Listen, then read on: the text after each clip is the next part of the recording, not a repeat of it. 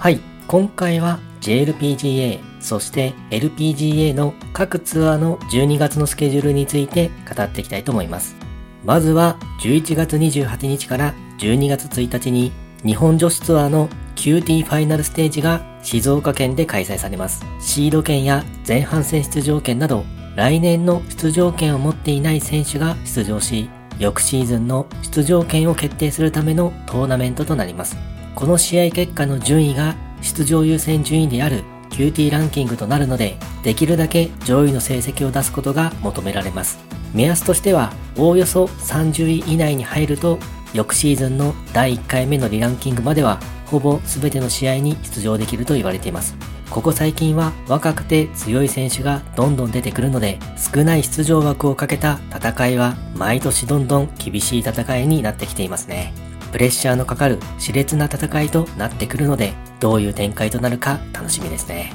そして11月30日から12月5日に米女子ツアーの旧シリーズがアラバマ州で開催されます。翌シーズンの米女子ツアーの出場権をかけた最終予選会となります。昨年までは8ラウンド144ホールと長丁場の戦いだったのですが、今シーズンは6ラウンド108ホールと少し短縮されることになりました。日本勢の出場選手は吉田優里選手、西郷真央選手、馬場咲選手となります。日程が日本女子ツアーの QT と重複してしまうのですが、今年日本女子ツアーのプロテストに合格した馬場咲選手は、日本女子ツアーの QT には参戦せず、夢を叶えたいという目標を持って、米女子ツアーの Q シリーズに参戦することを決めたようです。Q シリーズについては、45位以内であれば、ツアー出場資格を得ることができるのですが、目標としては20位以内に入っておきたいところです。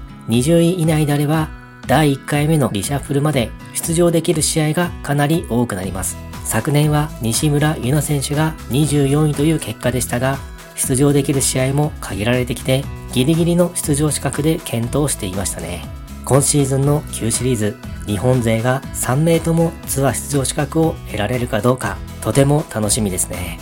そして12月6日から12月8日に日本女子ツアーの JLPGA 新人戦加賀電子カップが千葉県で開催されます。この大会はプロテストに合格した新人選手のみに出場権が与えられ、生涯に一度だけ出場することができる新人戦となります。今シーズンについては95期生と96期生が同時に開催されることになります。95期生の代表選手としては神谷空選手がいます。今シーズンに富士山系レディースで初優勝し、その後日本女子プロのメジャーを取っています。その他、鶴瀬花月選手、平岡瑠衣選手、荒川玲香選手、大菅希選手、小林美月選手などがいます。そして96期生の代表選手としては、清本南選手、馬場咲選手、元飛鳥選手、小西瑞穂選手、正田夢乃選手などがいます。こちらの選手はこの大会の新人戦が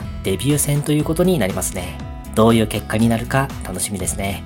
そして12月8日から12月10日に米女子ツアーのグラント・ソントン招待がフロリダ州で開催されます。この大会は PGA ツアーと LPGA ツアーの男女混合チーム戦となります。両ツアーからそれぞれ16名、合計32名がチームを組んで戦うことになるのですが、残念ながら日本勢の出場はありません。そして12月10日に日立3ツアーズチャンピオンシップが千葉県で開催されます。この大会は男子、女子、シニアの各ツアーの代表選手による団体対抗戦となります。ベストボール方式やオルタネート方式で争い、スコアに応じてポイントが加算し、合計ポイントによって最終順位が決まります。真剣勝負ではあるものの、エンターテインメント性も高く、通常の試合とは異なる雰囲気で楽しめる大会ですね。昨年は日本男子ツアーチームが優勝となりました。今シーズンはどのツアーのチームが優勝をつかむことになるでしょうか